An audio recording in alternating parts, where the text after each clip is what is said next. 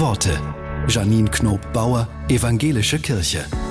Die Publizistin Caroline Emke meint, Freiheit ist ein Tu-Wort. Sie schreibt, wir dürfen uns nicht wehrlos und sprachlos machen lassen.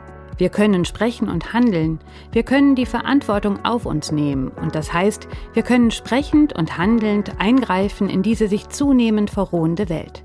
Dazu braucht es nur Vertrauen in das, was uns Menschen auszeichnet, die Begabung zum Anfang. Freiheit ist nichts, das man besitzt, sondern etwas, das man tut.